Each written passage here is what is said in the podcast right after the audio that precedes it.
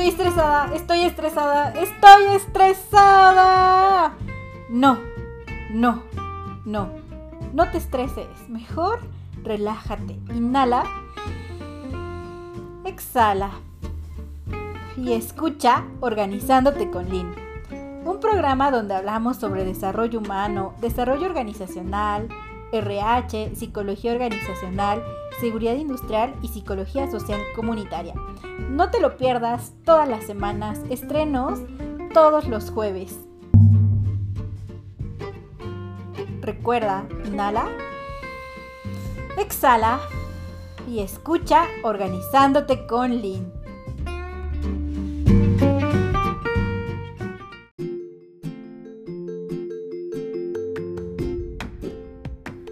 Hola, hola.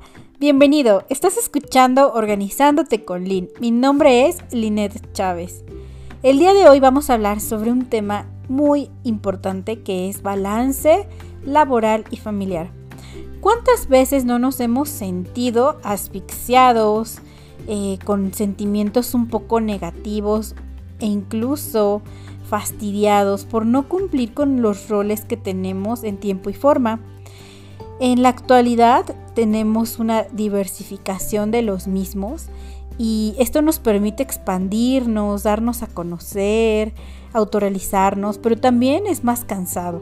Ahora podemos ver a, más mujeres siendo amas de casa, estudiantes, trabajadoras, empresarias y también a hombres haciendo lo mismo.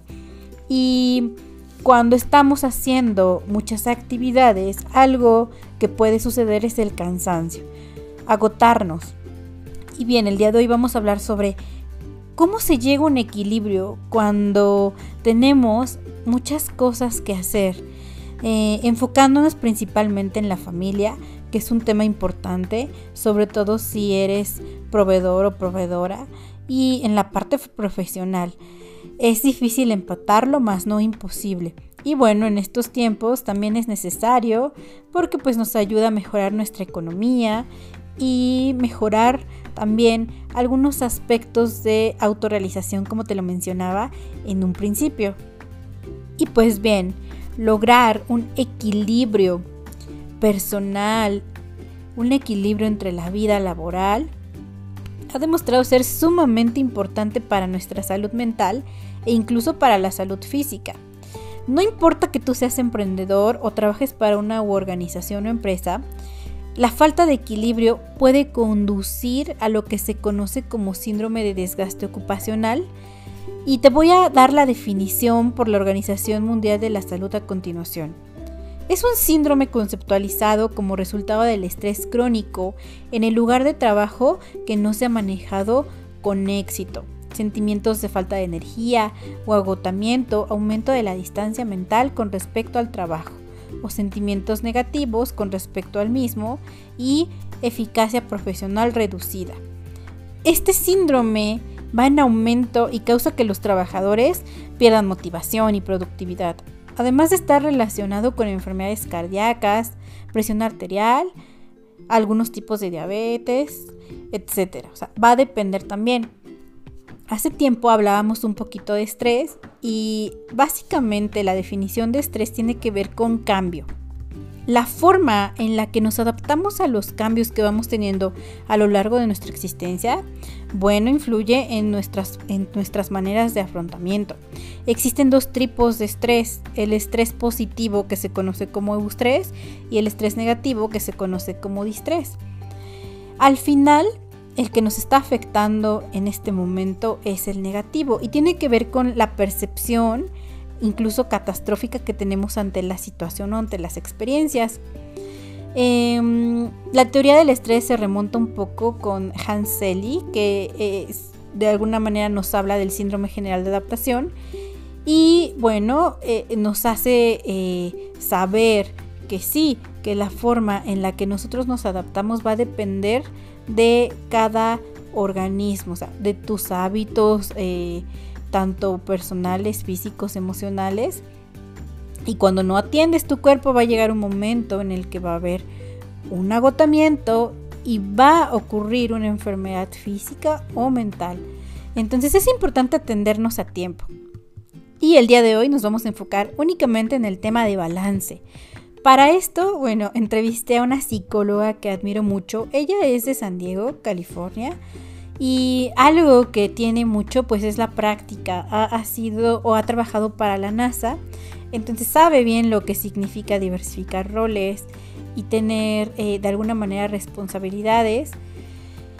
Entonces se me hizo interesante que ella nos pudiera contar cómo es que eh, ha ido acomodándose a lo largo de su vida y cuál es la experiencia que haya tenido con el tema de trabajo.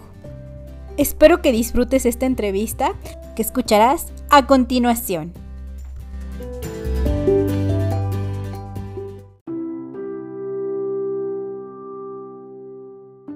Zavala tiene estudios en Enneagrama, tiene una formación en los programas SAT México con el doctor Claudio Naranjo ella es licenciada en psicología por la Universidad de, Phoenix, Campus San Diego. Tiene una maestría en psicoterapia gestalt eh, por el Instituto Humanista de Psicoterapia Gestalt en Tijuana. Y bueno, también tiene una especialidad en parejas. Eh, tiene bastante experiencia. Vamos a hablar un poquito de, esta. Eh, ella ha sido gerente de proyectos en la industria aeroespacial tiene una extensa experiencia organizacional, planeación de manufactura y gestión de proyectos. Ha colaborado con, eh, con la NASA, eh, con Lockheed, em, con Boeing, eh, con Blue Origin, entre otros. También ha sido psicoterapeuta en Semilla, Psicología Estratégica. Es actualmente cofundadora de Frontera Global Mental Health Services y también es directora administrativa de Espacios Wellness. Bueno, muchísimas gracias, Dalia, por aceptar esta invitación, por estar en este espacio. Cuéntanos, ¿cómo estás? Lynn, gracias a ti. de, verdad estoy muy contenta por porque me hayas invitado nuevamente a colaborar contigo. Me encanta eh, tener estas charlas contigo, ¿no? Es, es, es, muy padre, estoy muy contenta. Así es que muchas gracias por, por tenerme aquí. Y bueno, mientras te escucho digo, ¿cuál balance? O sea, ¿en dónde está el balance con tanta cosa, no? Pero bueno, ya, ya iremos adentrando en el tema y cómo, cómo me he ido regulando con, mis roles a lo largo de la vida, ¿no?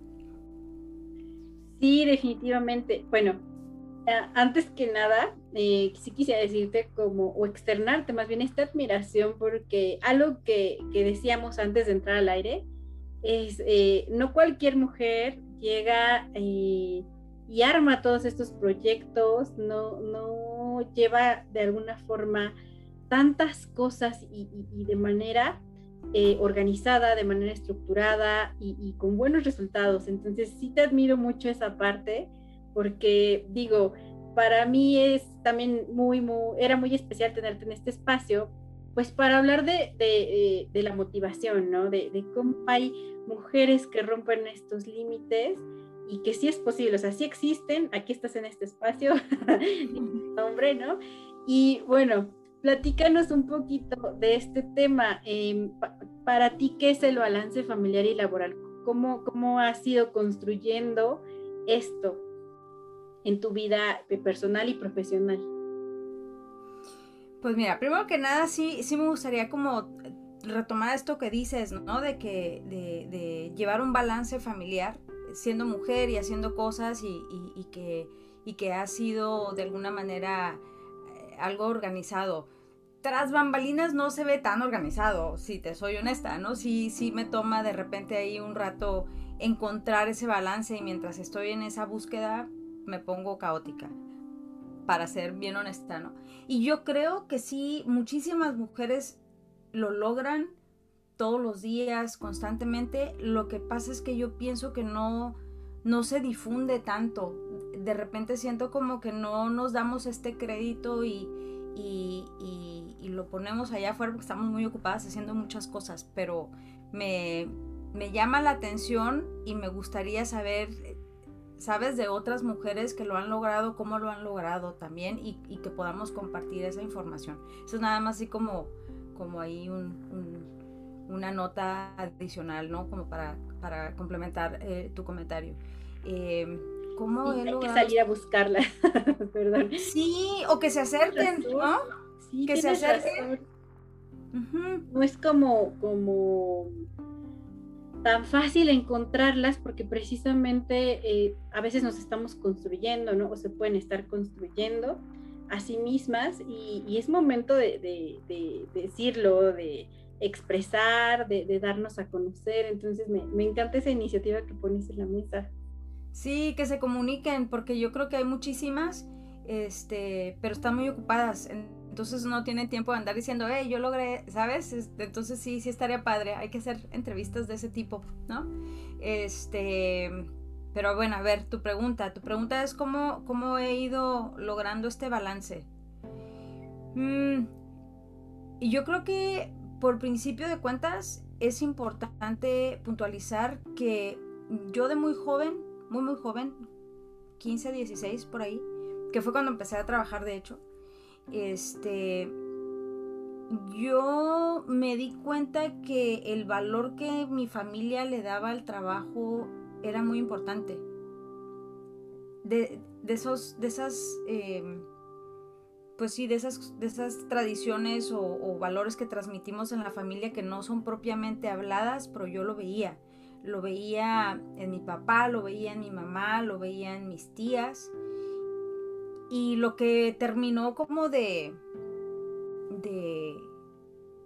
forjarme esta idea de, la importancia del trabajo, de, de, que yo le diera este valor al trabajo, fue una historia que me contó mi abuelita. Mi abuelita nació en 1924. Este, curiosamente ella nace en Estados Unidos y se la llevan a vivir a México por ahí por los años de la depresión en Estados Unidos. Entonces ella crece en el estado de Sinaloa y a lo largo de los años se casa, tiene hijos y se viene a vivir a Mexicali.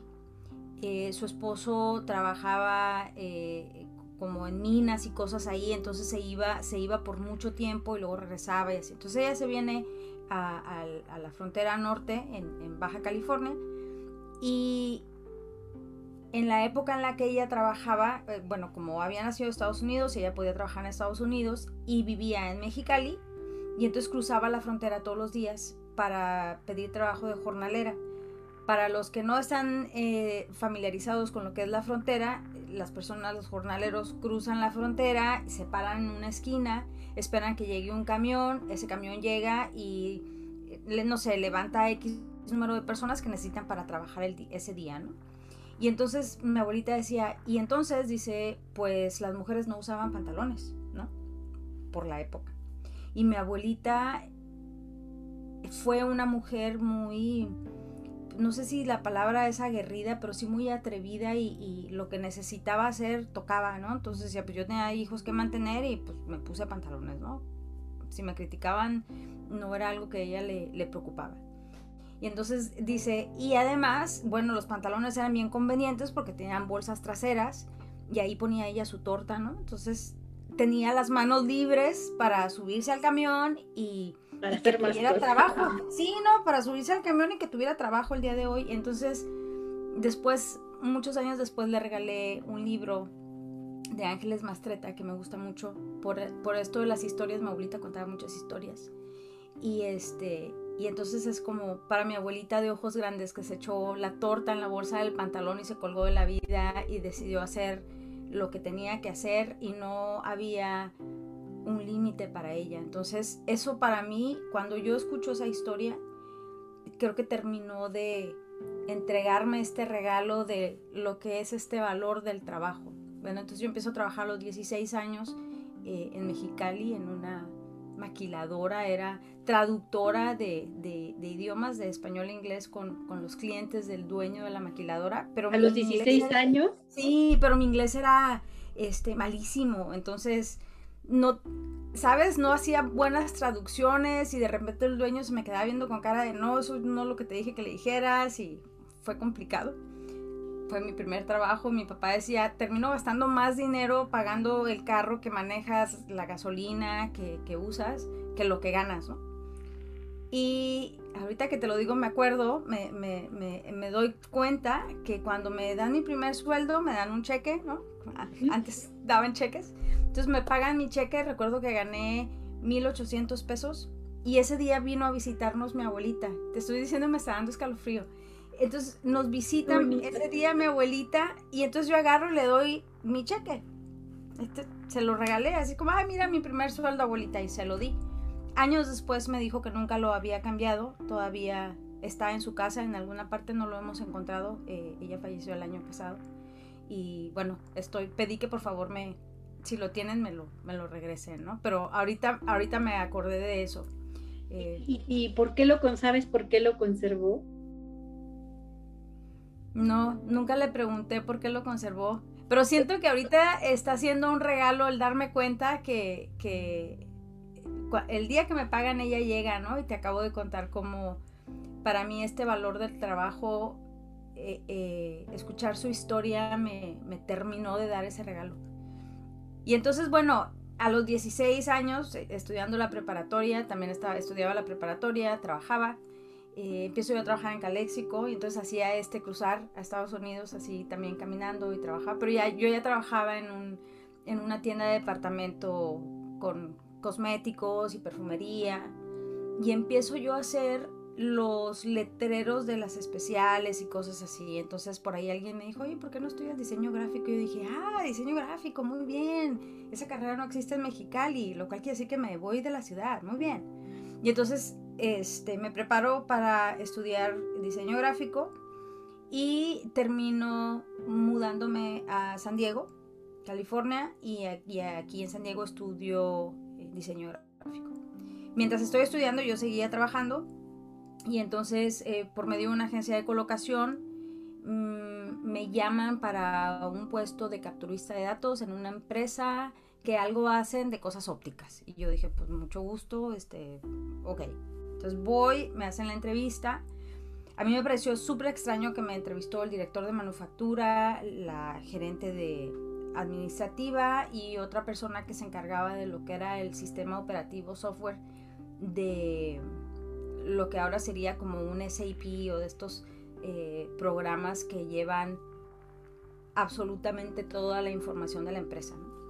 Y entonces me querían para ese puesto y empiezo capturando la información de las, de las tarjetas de, de tiempo de las personas, porque como trabajan en, trabajan en diferentes proyectos, eran unas hojas de, de captura de, de, tiempos así, de de 8 por de ocho y media por 11, ¿no? Llena de números. Sí, era tremendo. Entonces, sí, Sí, entonces todo el día estaba yo, ¿no? Eh, capturando la información.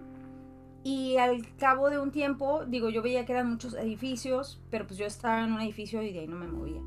Y entonces, al cabo de un tiempo, se me acerca el gerente de, perdón, el gerente de ingeniería de manufactura y me pregunta que si quiero ir a trabajar con el grupo de ingeniería de manufactura.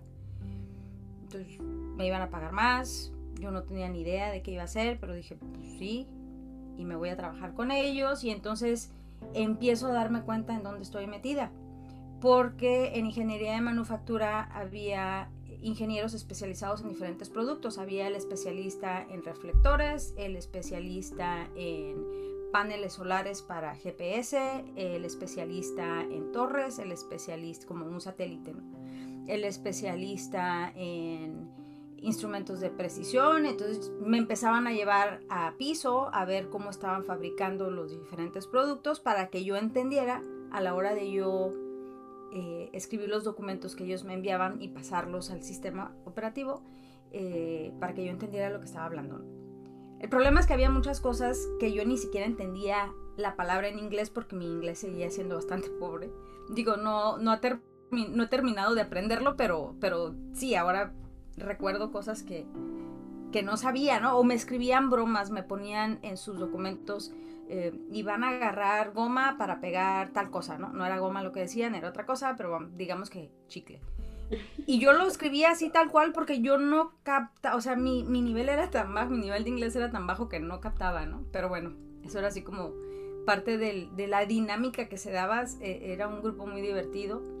Y entonces empiezo a darme cuenta de la magnitud de, de dónde ando, ¿no? Entonces... ¿Y dónde andaba? Sí, o sea, era... Eh, pues fue medio chocante, ¿no? De principio así como que, a ver, espérate, ese satélite va a ir a dónde. Y bueno, entonces, pues ya me quedo como planeadora de producción siete años. Este, trabajaba y estudiaba, estaba estudiando eh, diseño gráfico. Al año de que empecé a trabajar en la empresa, termino diseño gráfico, al año, año y medio, a los 23 por ahí terminé diseño gráfico y entonces fue ahora qué hago, ahora qué hago, porque yo estaba acostumbrada a entrar a trabajar a las 7 y media, salir a las 5 y media, entrar a la escuela a las 6, salir a las 10 y otro día igual, ¿no? Y así todos los días. Y entonces de repente ya no voy a la escuela, entonces yo salía a trabajar a las 5 y media y tenía de las 5 y media a las 12 que me dormía para... para, para hacer algo. o para no hacer nada, ¿no? Entonces era así como que, ay, ¿ahora qué hago? Entonces, este, pues muy fácil llené esas horas trabajando, trabajando más. Y, y pues sí, estuvo muy bien. Estuvo muy bien este, esos, esos, esos años de, de, soltería, trabajando mucho tiempo, pues realmente no me afectaba. Al contrario, me beneficiaba mi trabajo, aprendía más. Eh, yo no lo sentía como un sacrificio. Porque además yo pensaba, si, mi, si mis papás trabajaron en condiciones a lo mejor más arduas o mi abuelita, pues yo estoy en un edificio con, con clima. Eh, en un escritorio, mi trabajo no es pesado, entonces como que tenía esta idea de que tenía que ser más arduo, ¿no? O sea, tenía que sufrir, no sufrirle, pero sí como, sí, que fuera como si tuviera que ser muy cansado el trabajo.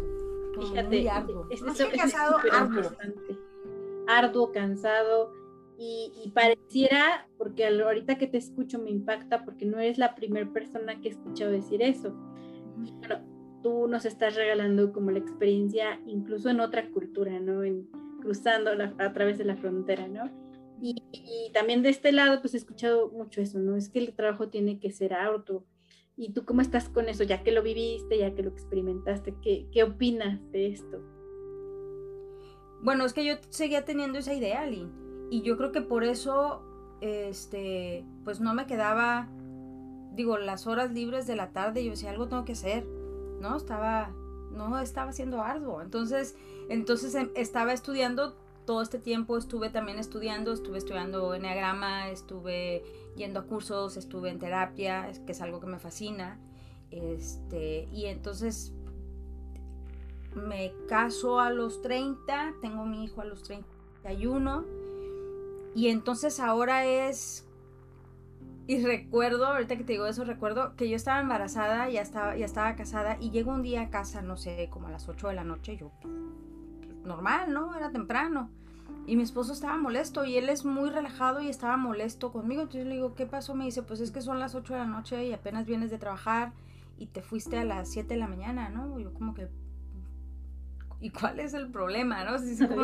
¿Y cuál es el problema? Entonces el otro así como, pues pues no es que sea un problema propiamente, pero como van a ser, van a ser nuestro hijo, cómo no vas a poder seguir trabajando ese, ese ritmo, o sea, necesitamos platicar cómo va a funcionar, ¿no? Yo me quedé así como que, ah, caray, no lo había pensado. Y entonces, bueno, nace, nace nuestro hijo y este, sí fue complicado, fue, fue, y sabes que en un momento tuve que no, me, no estuve consciente hasta después de unos meses de que había nacido mi hijo, este, de que necesitaba ajustar mis horarios, porque ahora ya no nada más era, eh, soy soltera, trabajo, como en la calle y, listo. y listo, ¿no? Ahora es, estoy casada, eh, hay una casa, hay un esposo, hay que lavar ropa, hay que atender al bebé este, no duermes igual, si es que duermes, ¿sabes? O sea, todo esto que las mujeres ahí saben y los esposos también, porque ahí están.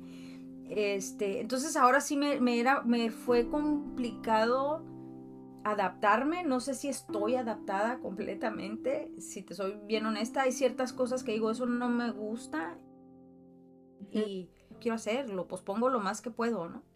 Entonces sí ha sido un constante reajustarme, pero digo, y adelanto así el tiempo, me pasa, estoy terminando la maestría en psicoterapia gestal el año pasado, por ahí de noviembre, tenemos una dinámica de grupo y entonces hablamos precisamente del trabajo, porque empiezo a dar, ya, ahí pasó, eh, renuncio a mi trabajo eh, y empiezo a dar psicoterapia, pongo mi consultorio en Tijuana y entonces yo le decía al director del instituto, le decía, pero es que eso no es trabajo. Entonces me decía, ¿por qué no?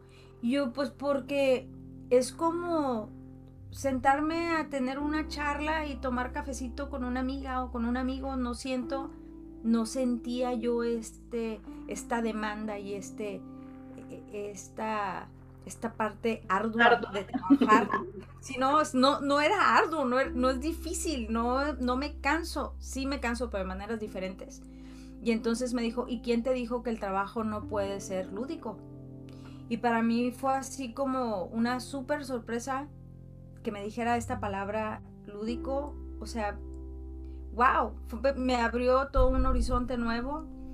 Y creo que a raíz de integrar la posibilidad de que el trabajo no tiene que ser arduo, arduo puede ser lúdico, puede ser divertido, puede ser ameno, puede ser Exactamente, me ha, generado otras cosas y curiosamente cuando hago esta parte consciente, se me presenta la oportunidad de Espacios Wellness, que es un centro de bienestar, y entonces ahora mi trabajo lo estoy eh, eh, dividiendo entre mi consultorio está dentro de Espacios Wellness, entonces cuando tengo pacientes atiendo pacientes, me siento a tomar, eh, a tener esta charla con personas y acompañarlas en su proceso y cuando no tengo pacientes, trabajo en la parte administrativa de, espacios wellness, que implica desde llevarlas como administrar un proyecto prácticamente, ¿no? Llevar las finanzas. Lo que este, hacías anteriormente. Lo que hacía anteriormente,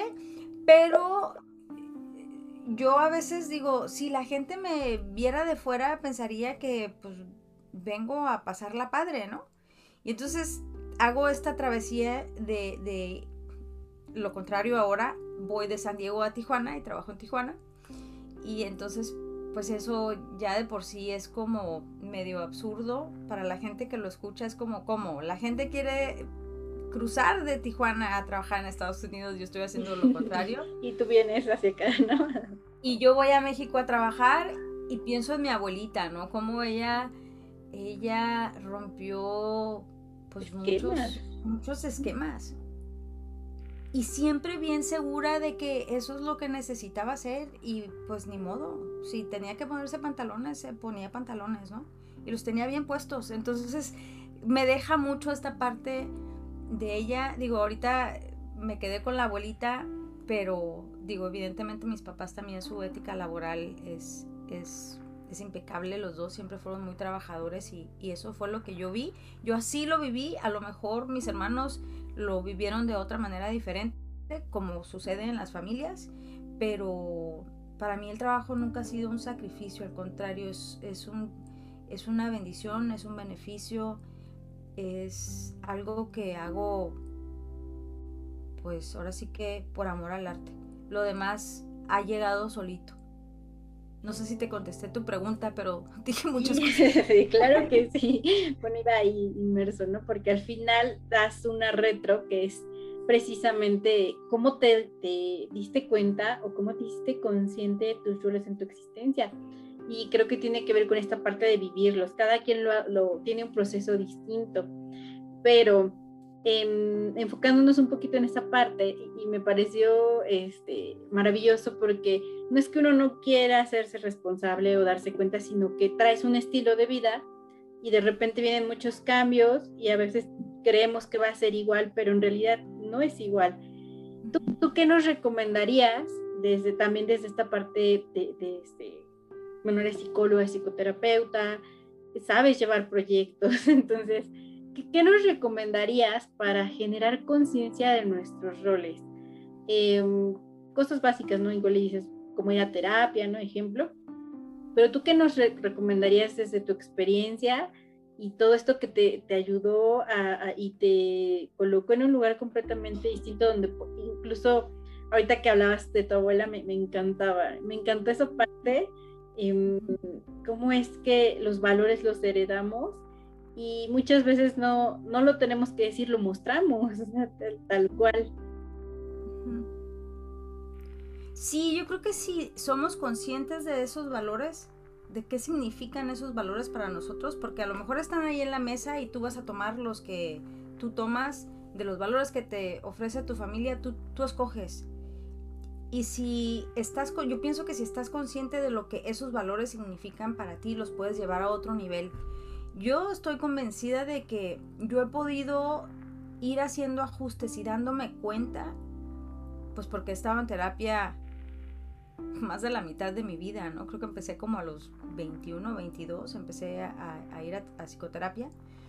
Y, y, el ejercicio de estar frente a otro hablando de, de, ti o de lo que te inquieta o de lo que piensas o de lo que sientes, te, te va generando, te va ayudando a que eh, con el reflejo del otro vayas creando esta conciencia, ¿no? Y entonces para, para este asunto del balance, por ejemplo, balance trabajo, hogar y los roles, eh, algo que ha sido bien importante para mí fue el darme cuenta que si yo me convertía en una mamá de estar en casa, de despertarme todas las mañanas para cumplir con, con, el trabajo de casa, que es mucho, la verdad.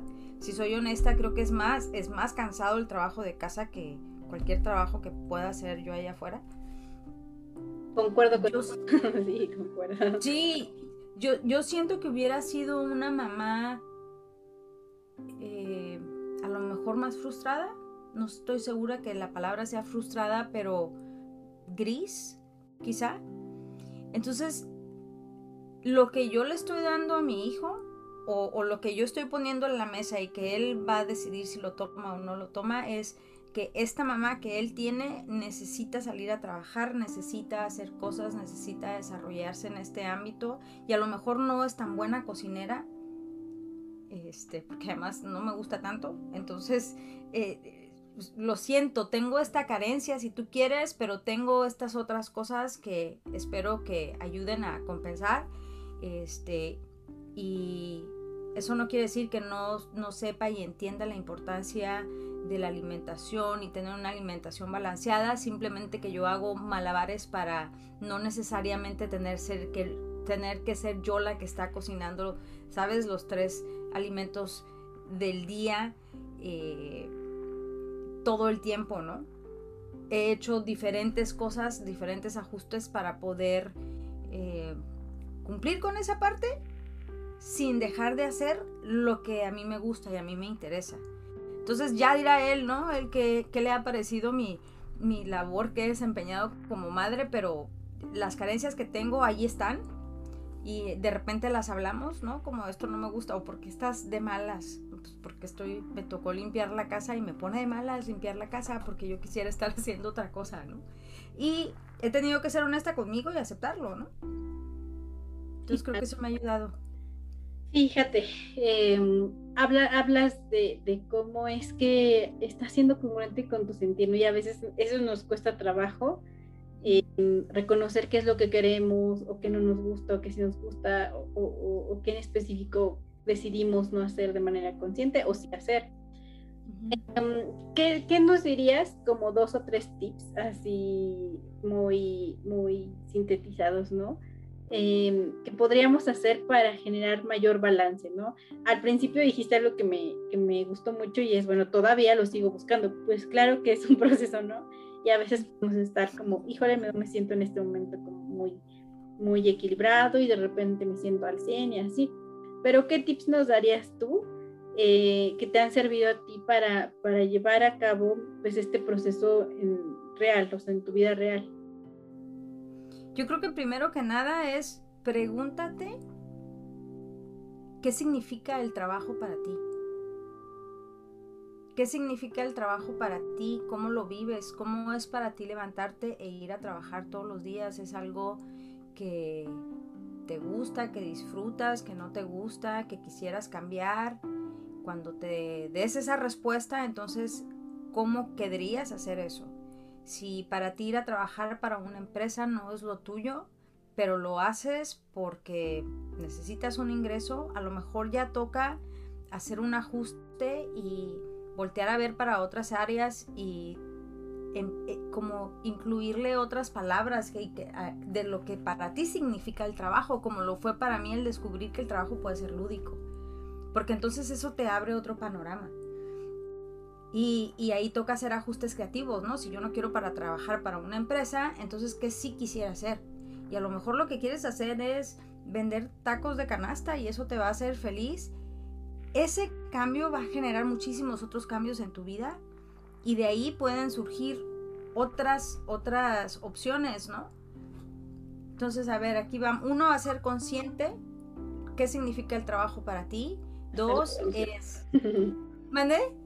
Uno, hacernos conscientes. Uno, hacernos conscientes. Dos, ya que tienes conciencia, eh, identificar qué es lo que te gustaría hacer con lo, con, lo que ya eres consciente, qué palabra le, te gustaría agregarle a lo que significa para ti el trabajo. Y tres, repetir. Tenemos que repetir este ejercicio de conciencia constantemente porque si no, me pude haber yo quedado trabajando como trabajaba eh, a mis 20 como una mujer soltera después de haber tenido, de haberme casado y haber tenido un hijo, ¿no? Creo que eso hubiera sido sumamente complicado.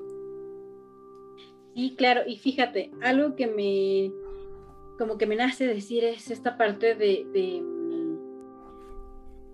de alguna manera cuestionarnos, ¿no? O sea, esto, esto fue lo que yo elegí también, ¿no?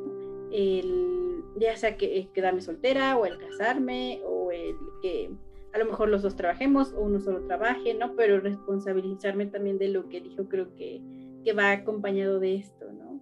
Y, y me gusta mucho.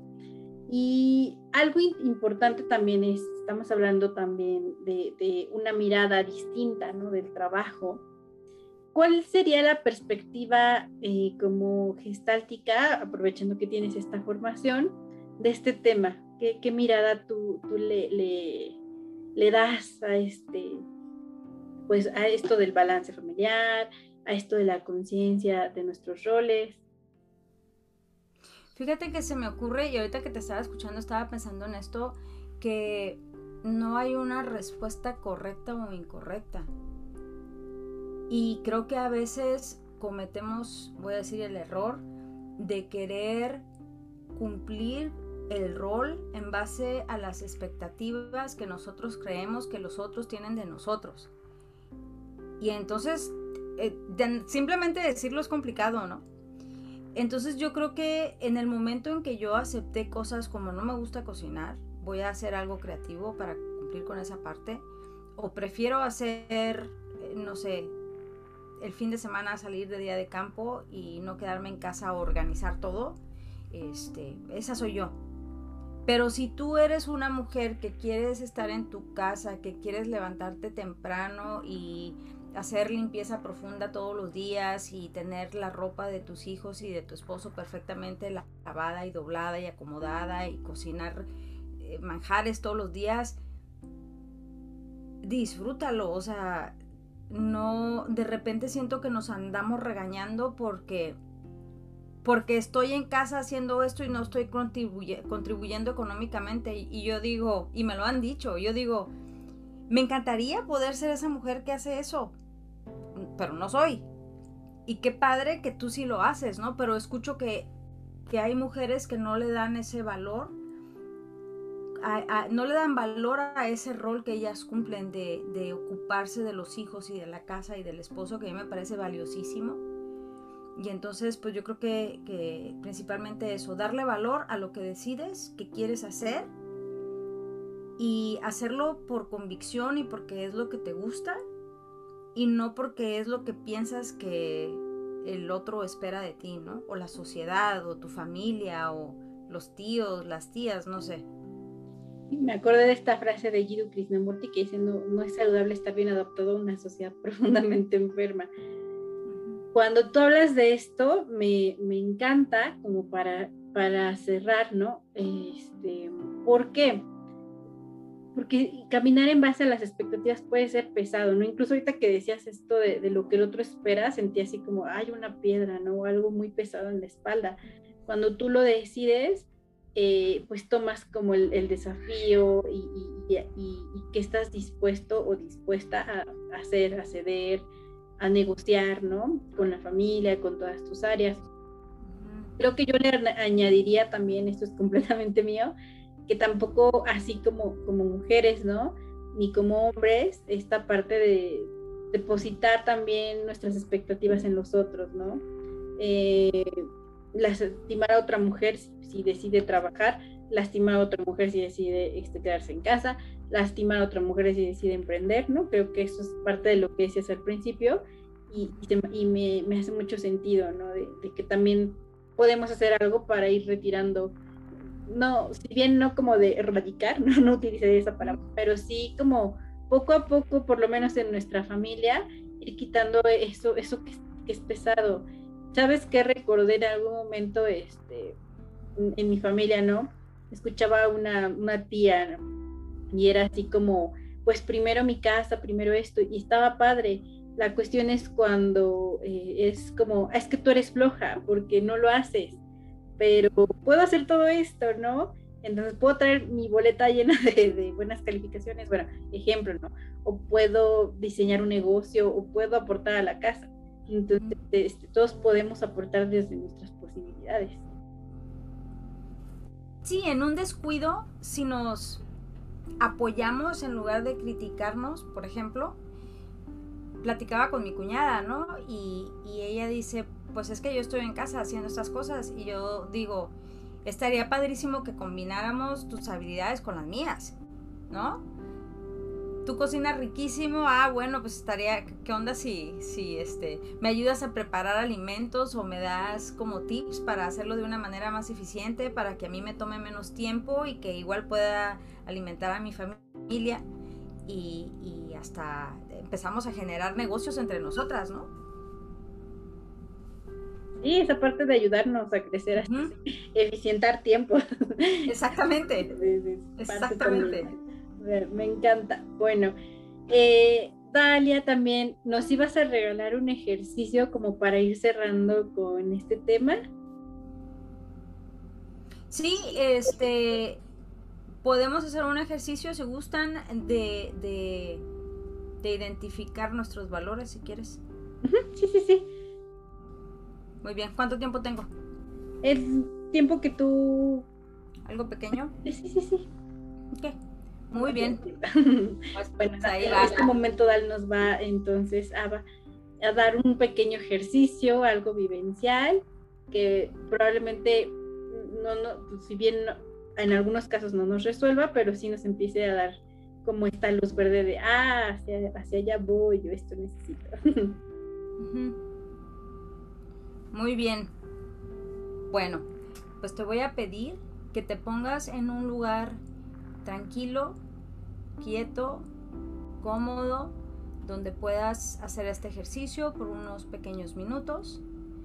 Ya que encuentres ese lugar, te voy a pedir que cierres tus ojos, que hagas una inhalación profunda por tu nariz, exhales por tu boca, una vez más, inhala por tu nariz, exhala por tu boca.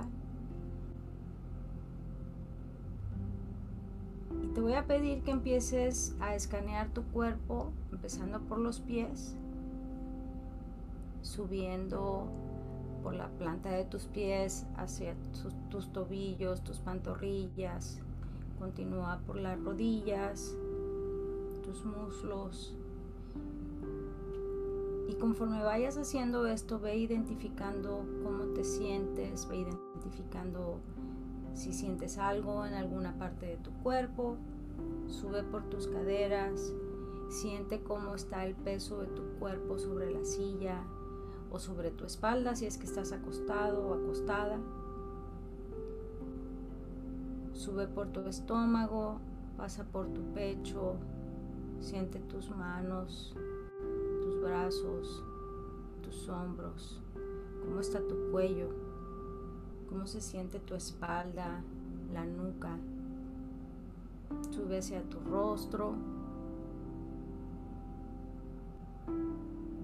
hasta llegar a tu cabeza. Inhala profundo nuevamente. Exhala. Y ahora te voy a pedir que centres tu atención en lo que ha significado el trabajo para tu familia, para tus seres queridos, a lo mejor algún familiar que no sea mamá y papá, a lo mejor un abuelo, a lo mejor algún tío lejano. ¿Qué ha significado para ti el trabajo? ¿Cómo lo, cómo lo viste? ¿Cómo, ¿Cómo lo vivía tu familia? ¿Cómo salían mamá y papá al trabajo? ¿Cómo regresaban del trabajo? ¿Qué decían? ¿Hablaban del trabajo o no hablaban del trabajo? Y ve identificando cómo te sientes de estar teniendo estos recuerdos. ¿Qué te pasa a ti? Y a medida que identifiques esos sentimientos que se evocan en estos momentos, identifica o trata de identificar qué significa para ti el trabajo. ¿Es algo placentero? ¿Es algo que tienes que hacer por obligación? ¿Es algo que disfrutas? ¿Es algo que te molesta? ¿Hablas con tus hijos o con tus familiares sobre tu trabajo? ¿Qué les cuentas? ¿Qué les dices? ¿Qué te dices a ti del trabajo? Y ahora te voy a pedir que busques una palabra que defina lo que significa para ti el trabajo.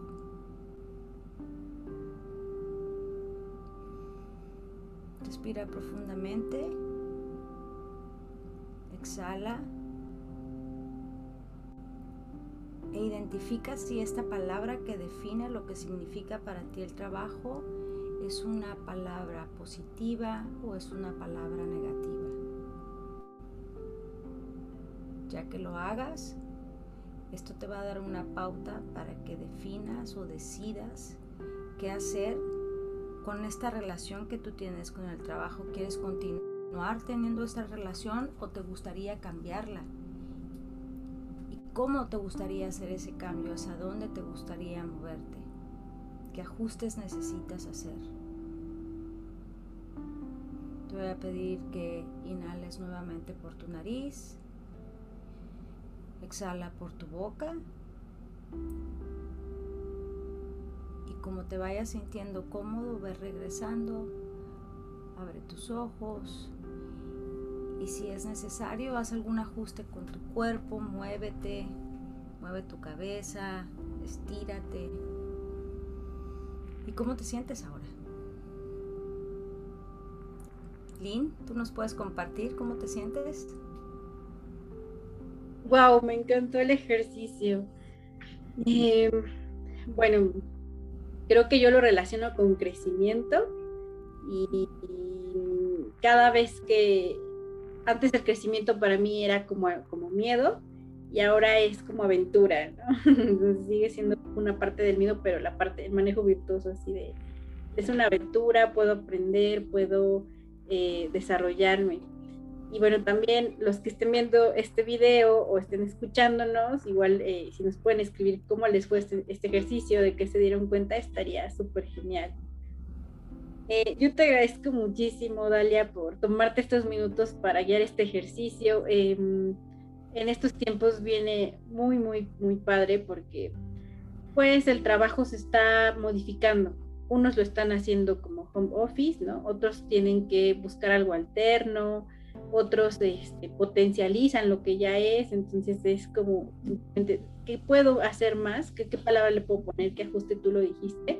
Para hacerlo crecer. Y creo que esa es una perspectiva muy gestáltica que me encanta que pongas. Em, ¿Cómo te gustaría cerrar el día de hoy? ¿Qué, ¿Qué, nos recalarías? Puede ser una frase, una anécdota. ¿Cómo te gustaría despedirte el día de hoy de, de la audiencia que nos está eh, acompañando? Fíjate que ahorita que me haces la pregunta, pienso en, hago como esta síntesis de cómo eh, el trabajo me fue presentado a mí de una manera por, mis familiares, por en casa, con mis papás, eh, por mis familiares. Hoy enfaticé a la abuela, pero hay otros. Y también me doy cuenta que a su vez yo se lo, yo y mi esposo se lo estamos pasando, o mi esposo y yo se lo estamos pasando a nuestro hijo. Él acaba de empezar a trabajar, tiene, eh, acaba de cumplir 16 años y ahorita que estaba, que estaba, eh, que estábamos con el ejercicio, estaba pensando que él llega del trabajo y nos cuenta cómo le fue y lo que le pasó, incluso queremos ir a recogerlo del trabajo. Es como tú lo llevas y yo lo recojo y los dos queremos recogerlo porque cuando sale, sale contento y sale platicándonos su aventura del día. Entonces, creo que si nos hacemos conscientes que la relación que nosotros estamos teniendo con el trabajo lo estamos proyectando en casa y se los estamos pasando a nuestros hijos. Creo que es importante enfatizar eso. ¿Qué te pasa, Lynn? Pelas los ojos. Importantísimo, porque somos agentes de cambio. y eso, eso, eso como lo planteaste el día de hoy, no había tenido esa visión, ¿no? Con los valores, pero no específicamente como qué personas han influido en mi vida, ¿no? Y a veces queremos que no influyan, porque eso pasa, ¿no? De que rechazamos algo, pero sí influyó, aunque, aunque digamos que no. Muchas gracias por regalarnos esto que, compartes, eh, con esta, esta, aventura que estás teniendo con tu hijo y bueno, esto es parte ¿no? de, ver el trabajo desde una mirada completamente distinta. Pues vamos cerrando el programa del día de hoy y muchísimas gracias por acompañarnos, Dalia, eh, en, este, en este día y cualquier cosa, bueno, eh, ¿dónde te podemos contactar? ¿Alguna página? ¿Cómo te podemos encontrar en tus redes sociales? Sí, estoy en Facebook e Instagram como sic.daliazavala. Eh,